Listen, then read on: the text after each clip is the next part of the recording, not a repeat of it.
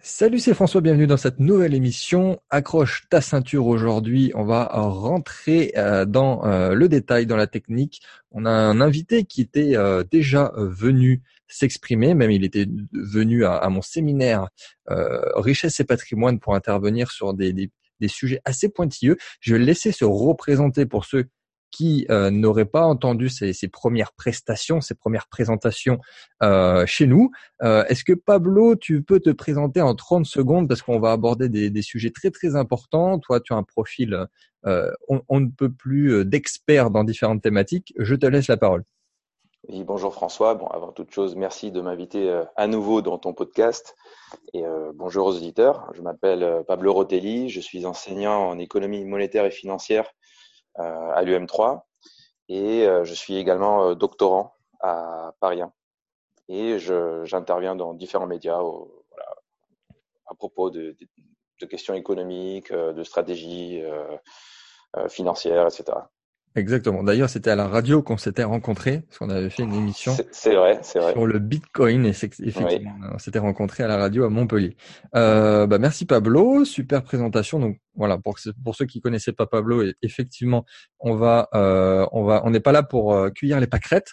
Donc Pablo, d'un point de vue, on, va dire très très macro, ben, on va rentrer dans le détail, on va poser des questions qui sont euh, de plus en plus euh, détaillées.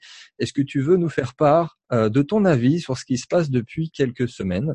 Là, on est on est en deuxième semaine de confinement. Est-ce que tu veux nous faire part de de ton avis, de ce qui est intéressant de dire? Alors moi, j'aurai mes questions après, mais fais-nous part d'abord de, de, ce que tu en penses avant de te diriger.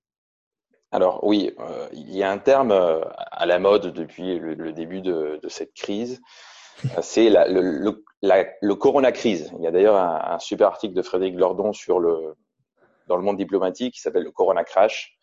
Euh, mais tout ça entretient, à mon avis, l'illusion selon laquelle cette crise serait causée par le coronavirus. Euh, tu, tu, te souviens de, de, mon intervention dans ton séminaire? Oui. Euh, et voilà, on était tous d'accord là-dessus. Euh, en mai 2019, pour le préciser. En, en, mai 2019, on, était tous d'accord sur le fait qu'une crise financière allait arriver. On n'en connaissait pas exactement l'origine, mais euh, on, on, était en mesure déjà de pointer les, les faiblesses macroéconomiques qui pourraient, euh, qui pourraient, qui auraient pu être les déclencheurs d'une crise et qui, qui aurait à peu près la même forme que celle de 2008 mais avec une ampleur bien plus importante.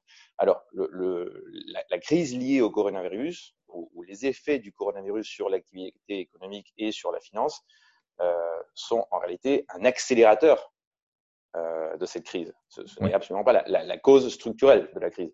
C'est ça. Dans le sens où, où euh, si, si un virus peut mettre en échec tout un système économique mondial, c'est que ce système économique mondial présentait des faiblesses structurelles qui euh, qui aurait pu le faire tomber euh, avec un choc extérieur.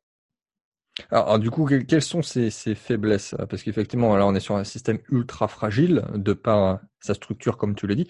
Est-ce que tu peux revenir là rapidement aussi, parce que c'est pas le but d'énumérer et de faire une liste de courses de ce qui va pas?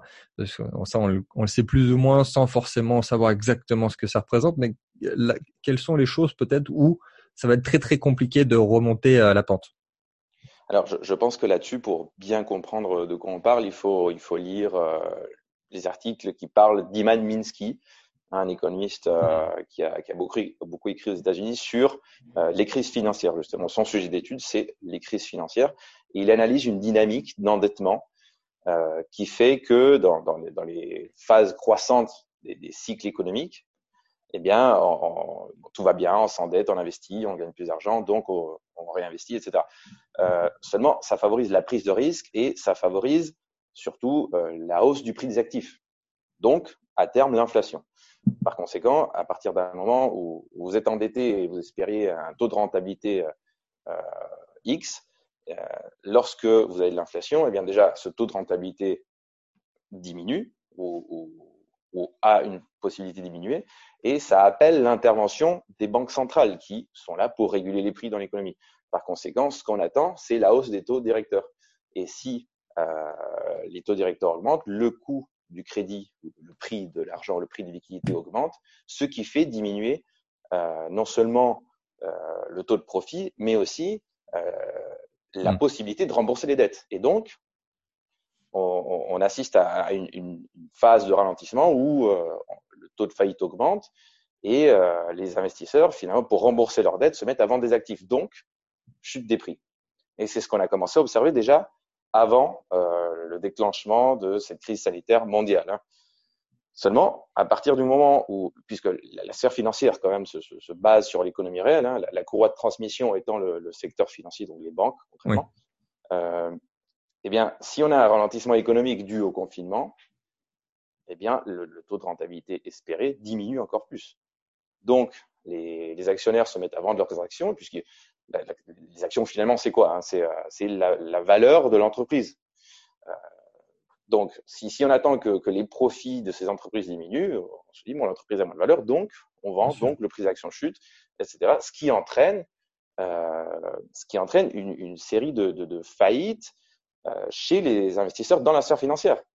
Mais comme eux-mêmes s'étaient endettés pour acheter ces actifs, en grande partie à travers notamment l'effet de levier, eh Exactement. ça engage, ça engage les prêteurs, donc les banques, donc le secteur financier. Et là, on est, euh, on est dans une situation extrêmement grave qui est celle de la crise de liquidité. Donc les banques se regardent entre elles, elles ne veulent plus prêter des liquidités sur le marché interbancaire.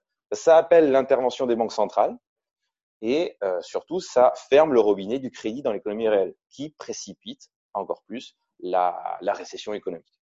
Donc on, est, on, est, face à un immense cercle vicieux qui ne peut. Ça, c'est le serpent qui se mord la queue là. Oui, voilà, on, on ne peut plus du tout euh, attendre que les, les, agents économiques rationnels agissent autrement que, euh, que ce qu'ils sont, sont en train de faire aujourd'hui en temps de crise. C'est-à-dire, euh, voilà, ils, ils, sont en train de, de se replier et de, de, limiter les dégâts.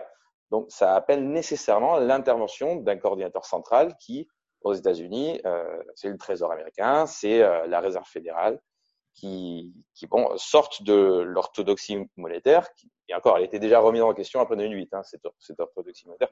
On est dans depuis 2008, on est dans une phase euh, où on ne sait pas exactement où on va. Hein, les politiques d'assouplissement quantitatif et qualitatif euh, rompent déjà avec la théorie monétaire précédente. Mais on est en train d'aller beaucoup plus loin dans le sens où aujourd'hui, les États-Unis prévoient euh, non seulement il prévoit de, remettre en place évidemment un, quantitative easing, donc de racheter des actifs sur le marché secondaire pour soutenir la valeur euh, boursière et pour euh, des entreprises et pour euh, pour empêcher finalement toute une série de, de, faillites qui seraient absolument catastrophiques. Mais aussi, il prévoit d'appliquer cette même logique à d'autres actifs, donc des actifs dans l'économie réelle, et surtout une injection de liquidité directement vers les ménages, ce qui soutient la consommation et par conséquent soutient la production. Ouais, alors oui, voilà, justement, c'est ça aussi, ça, une des news peut-être qu'on a vu le plus passer, que j'ai partagé, que beaucoup de monde ont partagé, et je suis pas sûr non plus que beaucoup de personnes comprennent.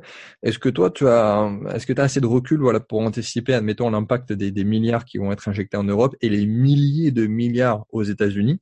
Et est-ce que ça va réellement supporter le marché? Et, et si oui, voilà, où cet argent circule-t-il en fait? Alors ça, c'est une très très bonne question. Déjà, je pense qu'en Europe, euh, une fois de plus, on est à la ramasse, quoi. Euh, dans le sens où, ben oui, parce que dans le sens où la, la première puissance mondiale prend réellement les, les choses en main. Les États-Unis prennent réellement les choses en main.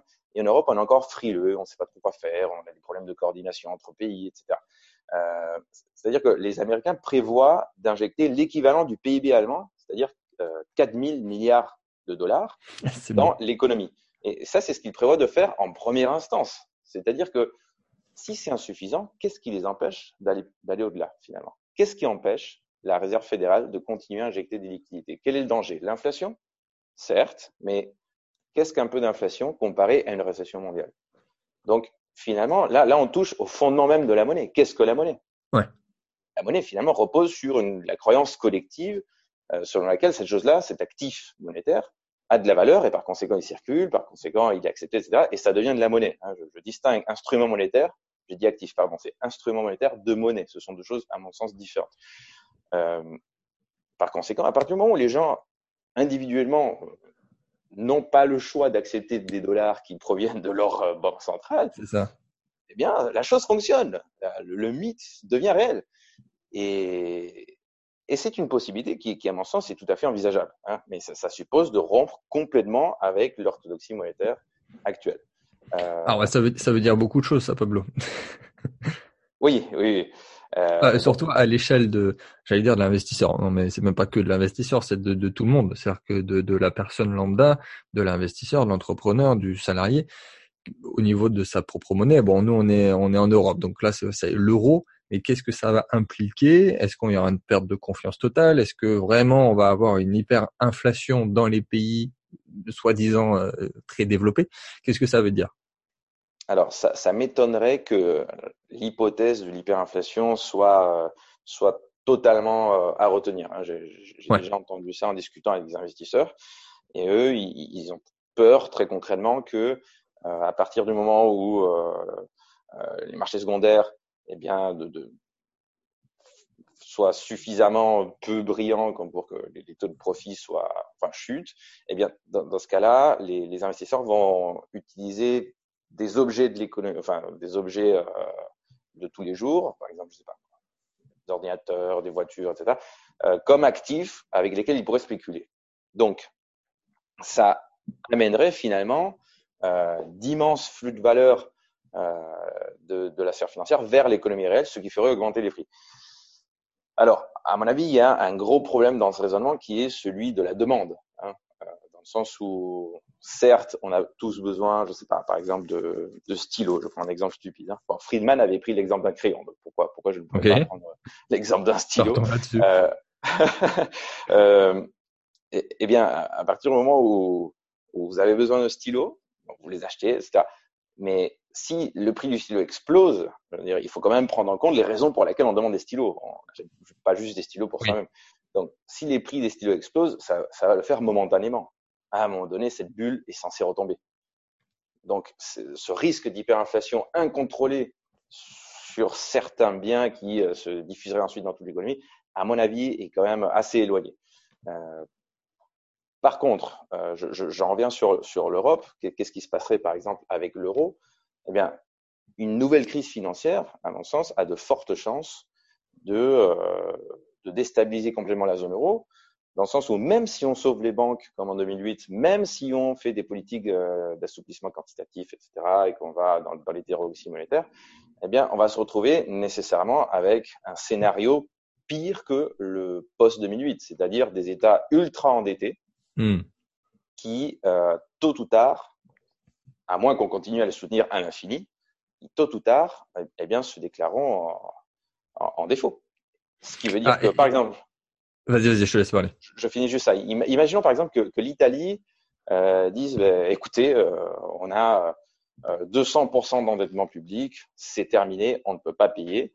Donc, qu'est-ce qu'on va faire? On sort de l'euro, on libelle notre monnaie en lire, par exemple, et euh, on, on déprécie de 30%, imaginons. Donc, l'Italie va gagner d'immenses parts de marché, par exemple, sur la France, qui verra son solde commercial euh, être totalement déficitaire. Il l'est déjà, mais là, ça serait absolument catastrophique. Et donc, la France serait amenée à sortir elle aussi de l'euro. Et ça ferait une sorte de déflagration qui euh, verrait soit un éclatement de la zone euro en deux zones, soit une disparition pure et simple de l'euro au profit d'une nouvelle monnaie qui pourrait être constituée plus tard, je ne sais pas. Mais, mais le fait est qu'aujourd'hui, alors cette émission s'adresse aux investisseurs, donc aujourd'hui, que devraient faire les investisseurs face à, l'imminence d'un tsunami?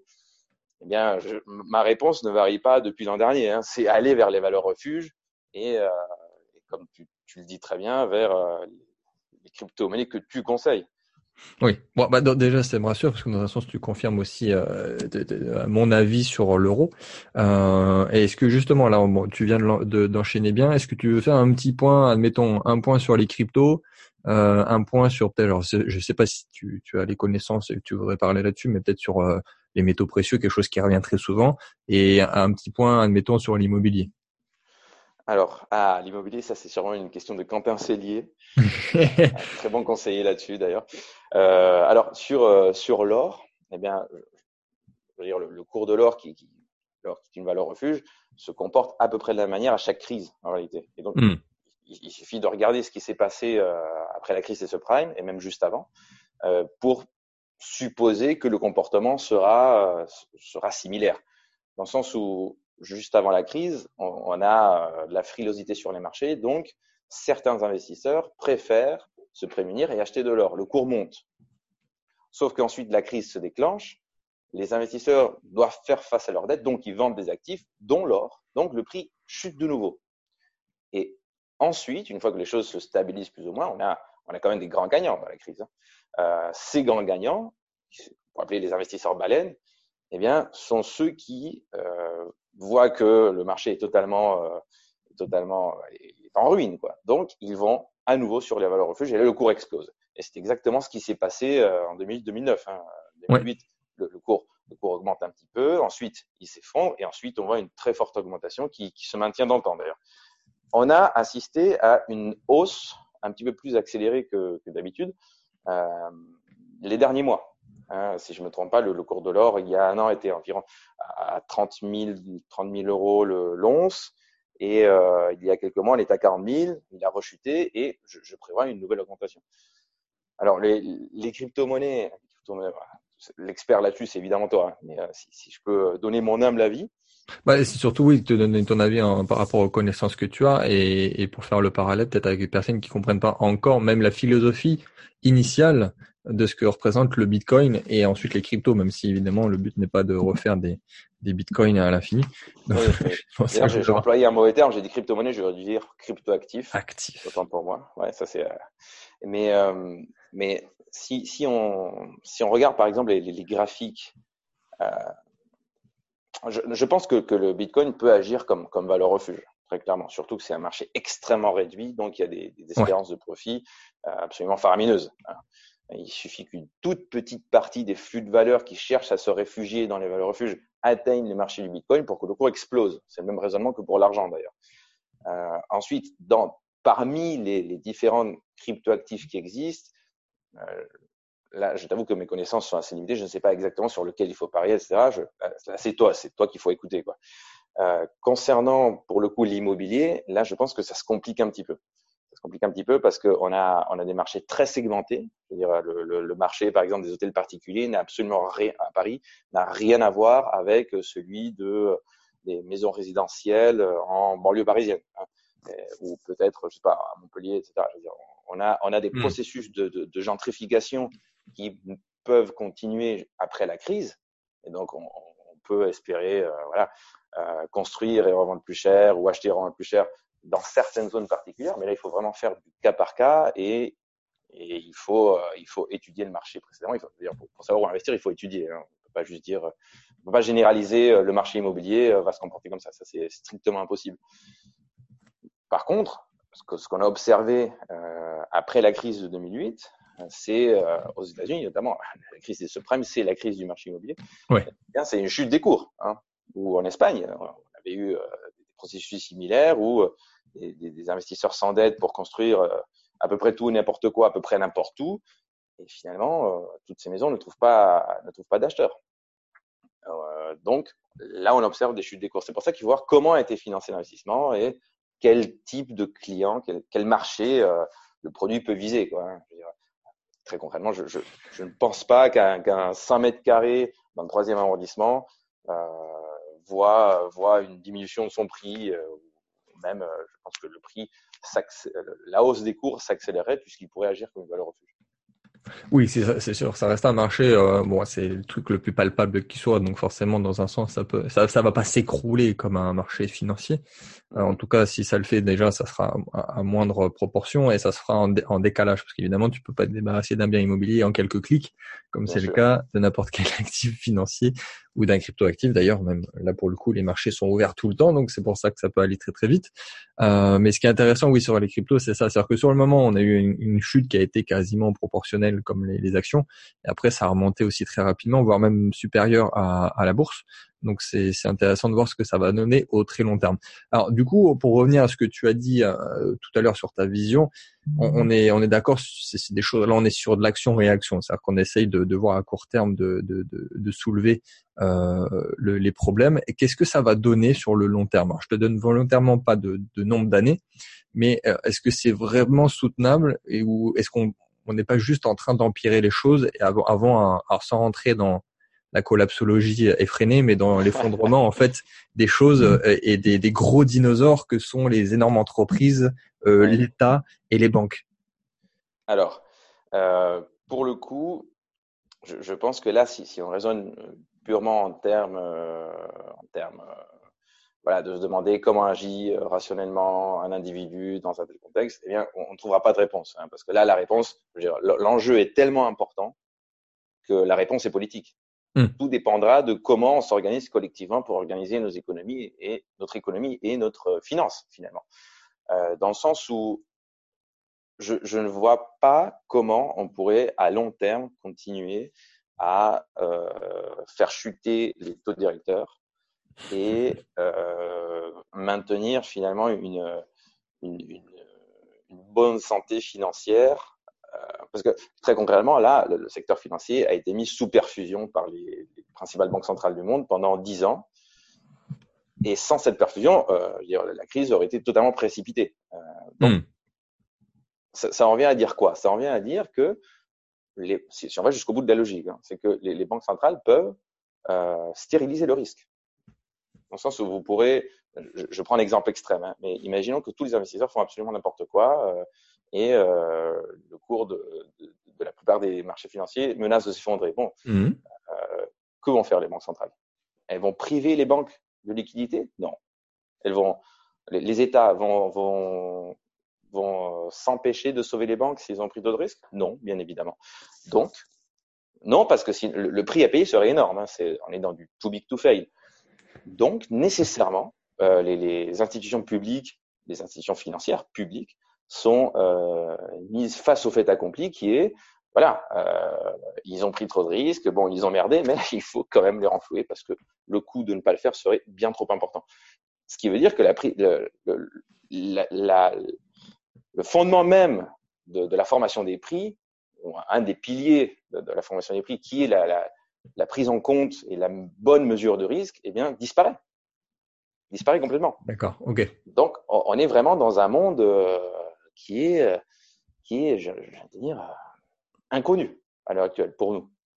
Bah, c'est ça, c'est ça qui est intéressant, à la fois de débattre, mais qui, qui aussi peut poser beaucoup de problèmes, parce que bon, quand tout va bien, on en trouve des, même des conseillers financiers qui, qui tout réussissent, mais quand tout va mal, c'est pas la même, euh, c'est pas le même discours. Très clairement.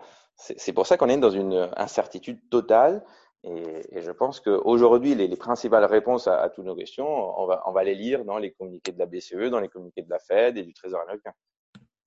Ah, alors, maintenant, alors, quel que soit le profil de la personne, qu'est-ce que tu pourrais conseiller alors, on va dire à la fois un investisseur pur et dur, voilà, quelqu'un qui veut quand même euh, aller chercher euh, de, la rentabilité en étant on va dire sur le principe éthique quand même, sans parler de spéculation pure.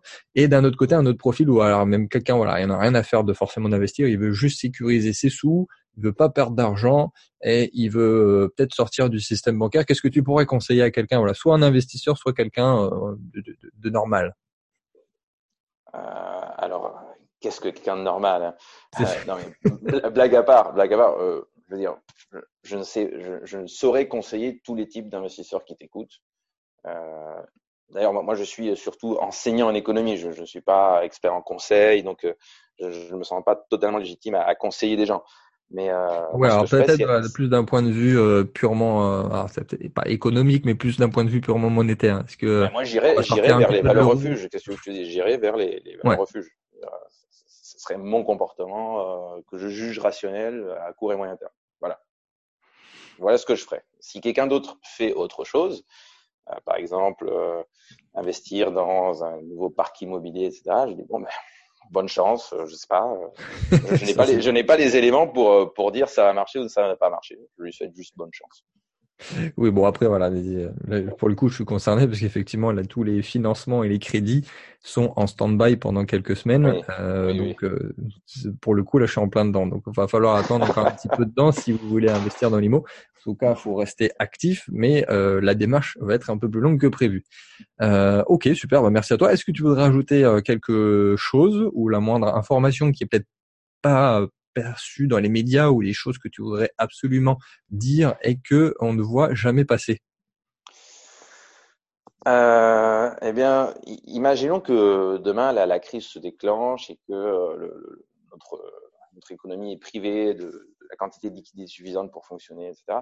Je pense que vont se développer euh, de, énormément de, de monnaies alternatives pour éviter hmm. l'assèchement pur et simple des échanges par le marché. Même, même si on, imaginons qu'on assiste à certaines zones où il y, a, il y aurait un retour du troc, très rapidement, ils se diraient, bon, les gars, on va faire une monnaie parce que le troc, c'est pas pratique.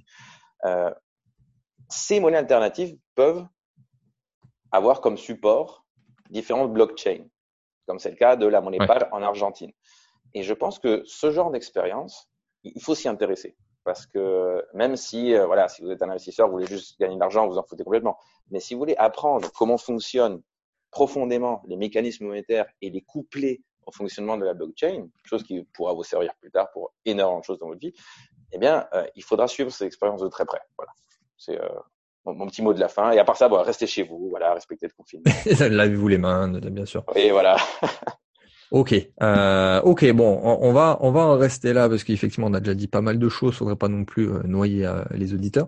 Euh, où est-ce qu'on peut te retrouver, Pablo? Alors je sais que sur Instagram on peut te suivre parce que tu partages certaines choses qui sont intéressantes, voire même des fois assez drôles.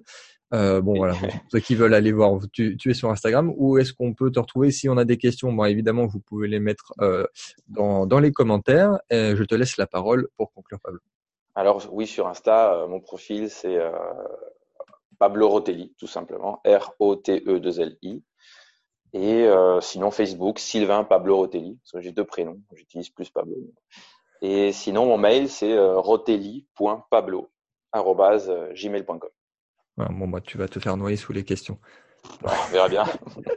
ok, bah encore une fois, merci beaucoup Pablo. Euh, merci à toi. Avec grand plaisir, peut-être à une prochaine fois. On se dit à très vite. Restez chez vous, lavez-vous les mains et on se dit à très vite pour une prochaine émission. Ciao.